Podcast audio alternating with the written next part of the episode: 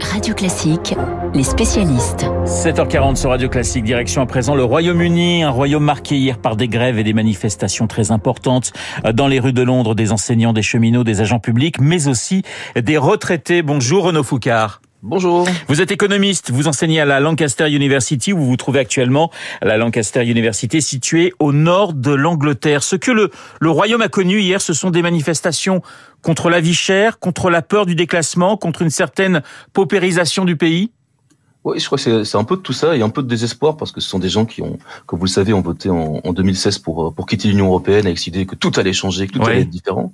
Et là maintenant, ils se retrouvent avec une des plus grandes inflations en Europe, la seule économie qui va décroître dans le dans le G7 cette année-ci, et cette impression qu'il n'y a pas d'objectif, il n'y a pas vraiment de de solution et on leur propose tous dans le secteur public, donc notamment les enseignants, les infirmières, des, des baisses de salaire réelles encore de l'ordre de 7-8%. Donc c'est très très rare d'avoir des grèves au Royaume-Uni. C'était pas arrivé pendant l'austérité en 2008. Et là maintenant, tout le pays est bloqué. Les écoles étaient fermées hier, les trains ne roulent pas depuis l'été.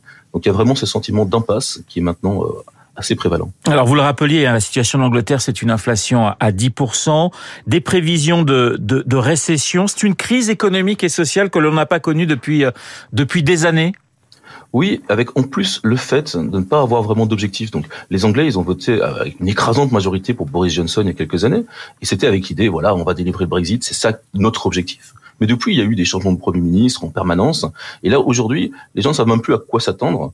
On ne sait pas vraiment dans quelle direction va le pays, si ce n'est que au final, les gens sont en train de se faire promettre, on va baisser l'inflation, on va augmenter la croissance, mais il n'y a pas de plan, il n'y a pas d'idée, et donc il y a vraiment un sentiment que les gens sont dans la rue parce qu'ils ne voient pas d'autre option, ce qui est vraiment de nouveau extrêmement rare au Royaume-Uni. Ce que vous êtes en train de nous dire, Renaud Foucard, c'est que finalement, euh, les, les Britanniques ne voient pas d'avenir en quelque sorte. Non, ils voient pas d'avenir. Et alors, il y a toute une série de gens qui ont, à l'époque, ont cru quand ils votaient en 2016 qu'ils allaient voter pour au moins avoir, euh, on va diminuer la régulation, on va augmenter la souveraineté, on va reprendre le contrôle de nos frontières. Donc cette idée qu'il y avait un projet commun, et c'était quand même quelque chose qui, après le Brexit, est resté assez élevé dans la dans la population. Aujourd'hui, tous ces gens, ils se baladent pas avec des drapeaux européens dans la rue, ils sont pas d'humeur à se dire on va on va devenir euh, soudainement euh, fanatique de l'Union européenne, mais ils se rendent compte que ça n'a pas marché. Ils se rendent compte que la bureaucratie elle a augmenté, que la souveraineté en pratique elle est beaucoup plus faible qu'avant, et c'est un des grands sujets aujourd'hui au Royaume-Uni, c'est justement le contrôle des frontières. Ils sont bien plus obsédés, peut-être encore qu'il y a quelques années, par les frontières entre la France et le Royaume-Uni. Alors justement, les Anglais ont célébré, si je puis dire, cette semaine les, trois ans du, Brexit, ce fameux Brexit. Vous en parlez à, à l'instant. Est-ce qu'ils le perçoivent aujourd'hui, en majorité, hein, ces Anglais, comme une erreur Oui, et c'est la première fois que c'est aussi clair. Jusque il y a un an, donc il y avait voilà euh, le Covid, la pandémie, euh, le début de la crise énergétique, c'était un peu mélangé. Mais je crois que maintenant, en pratique, comme ça a touché concrètement beaucoup de gens, c'est plus un, vous savez, quand on vous dit, voilà, vous avez une perte de 1% de croissance du PIB par rapport à une situation alternative qu'on voit pas, c'est très difficile à ressentir. Oui. Donc à ce moment-là, les gens pouvaient encore s'imaginer que c'était pas si, si grave. Mais là maintenant, en pratique, si vous avez n'importe quelle connaissance au Royaume-Uni qui travaille dans une petite ou moyenne entreprise qui doit importer ou exporter vers l'Europe, ils se rendent compte très concrètement de toute la bureaucratie que ça impliquait, tous les formulaires à compléter, tous les, les agents intermédiaires, tous ceux qui ont dû faire faillite. Les grands arrivent plus ou moins à survivre. Donc, euh, dans, dans des, moi je pense au secteur le plus symbolique qui sont les pêcheurs. Les pêcheurs, ils ont manifesté, ils étaient une écrasante majorité pour le Brexit en disant voilà, on va reprendre le contrôle de notre de nos eaux, de, on va plus avoir des pêcheurs français ou de pêcheurs espagnols qui viennent prendre nos poissons. Mais sauf qu'au moment où il a fallu faire un accord pour vendre leurs poissons, bah, ils ont dû accepter des conditions qui étaient pires en fait que celles qu'ils avaient dans le dans l'Union européenne. Donc il y a vraiment ce sentiment de on s'est un peu fait avoir. Et de nouveau, les gens ils se baladent pas avec des drapeaux européens dans la rue. Ils se rendent Ouais. compte que c'est une erreur mais ni, ni le Premier ministre actuel, ni le chef de l'opposition, qui a aujourd'hui une avance de 30 points dans les sondages, ne sont en faveur de revenir dans l'Union européenne. Donc il y a 60% des Britanniques qui vous disent que c'était une erreur. Il y a plus de la moitié aujourd'hui qui disent que s'il y avait un référendum, ils voteraient pour rejoindre l'Union européenne. Mais en pratique, il n'y a aucun leader politique d'importance qui propose quoi que ce soit d'autre que d'améliorer un petit peu les choses. Ce qui devrait arriver cette semaine, vu que cette semaine, on attend un accord sur le, le, l'Irlande du Nord. Alors effectivement, on, on, parle beaucoup aussi de, de, déclassement et vous en parliez à l'instant, Renaud Foucard, euh, du côté euh, britannique. On voit quand même des, des, des choses assez incroyables, c'est-à-dire qu'avec l'explosion de, de l'électricité euh, du côté euh, de l'autre côté de la Manche, on voit des familles qui se chauffent en ouvrant le en ouvrant le four. C'est-à-dire qu'il y a un déclassement de la classe moyenne qui est qui est visible aujourd'hui? Il y a un déclassement qui est très visible. Le niveau de sécurité, de filet de sécurité est évidemment beaucoup plus faible que sur le continent. Et en parallèle, ils ont eu des augmentations d'impôts qui font que, en termes de fiscalité, ils commencent à se rapprocher d'un pays continental. Mais en termes d'aide directe, soit ça vient pas, soit ça prend du temps. Donc aujourd'hui, maintenant il y a un bouclier tarifaire qui est plus très éloigné de ce qui se fait en France sur les prix de l'électricité et du gaz, mais ça a mis des mois et des mois et des mois dans lesquels effectivement les gens se sont trouvés dans des situations absolument désastreuses.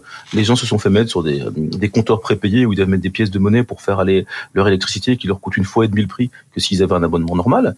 toutes ces choses-là se sont fait très lentement. Euh, il a fallu que les gens soient vraiment très fâchés, qu'il y ait vraiment beaucoup de désespoir. Et là, trop tard, les gouvernements interviennent, mais trop tard parce que quand le gouvernement britannique décide de payer l'équivalent d'un bouclier tarifaire, la France, quand elle le fait, elle arrive à maintenir l'inflation à 6%, mais le Royaume-Uni, c'est trop tard, elle était déjà partie en oui. et c'est à 10%. Aujourd'hui, le, le, Premier ministre Richie Sunak va fêter ses, ses 100 jours, si je puis dire, au 10 Downing Street.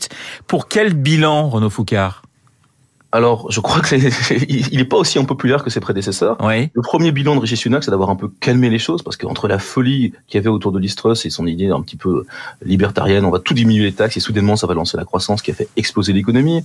Entre la folie Johnson qui racontait n'importe quoi, qui a fait des fêtes pendant le lockdown, je crois que les gens sont finalement un petit peu rassurés d'avoir juste un banquier qui coupe les dépenses publiques. Maintenant, en pratique, Rishi Sunak, il a des, il a, il a, il a des enjeux super concrets sur lesquels il n'a pas grand chose à faire. Et si on pense aujourd'hui aux gros enjeux, donc les États-Unis, des centaines de milliards dans l'investissement de la transition énergétique, l'Europe des centaines de milliards, tout le monde diminue les aides d'État, tout le monde fait des grosses interventions, et les Britanniques, ils sont là avec leur petit drapeau, leur souveraineté, mais ils ont absolument aucun impact là-dessus. Donc ils peuvent regarder, ils essayent, voilà, Sunak, il va probablement céder au syndicat, il va augmenter un petit peu les salaires, et puis il va espérer.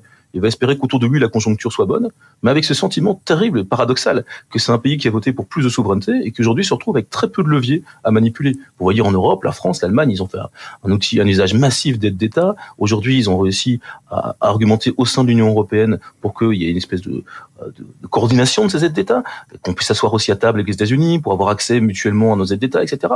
C'est des choses auxquelles le Royaume-Uni n'est pas invité. Donc Sunak, il est là, il aimerait bien faire quelque chose, mais tout ce qu'il peut faire pour l'instant, c'est être moins pire que les prédécesseurs. Alors les conservateurs dans les sondages sont, vous le disiez, 30 points derrière les, les travaillistes. Dans un an de nouvelles élections, la droite anglaise a déjà perdu pour vous? Elle pense qu'elle a déjà perdu.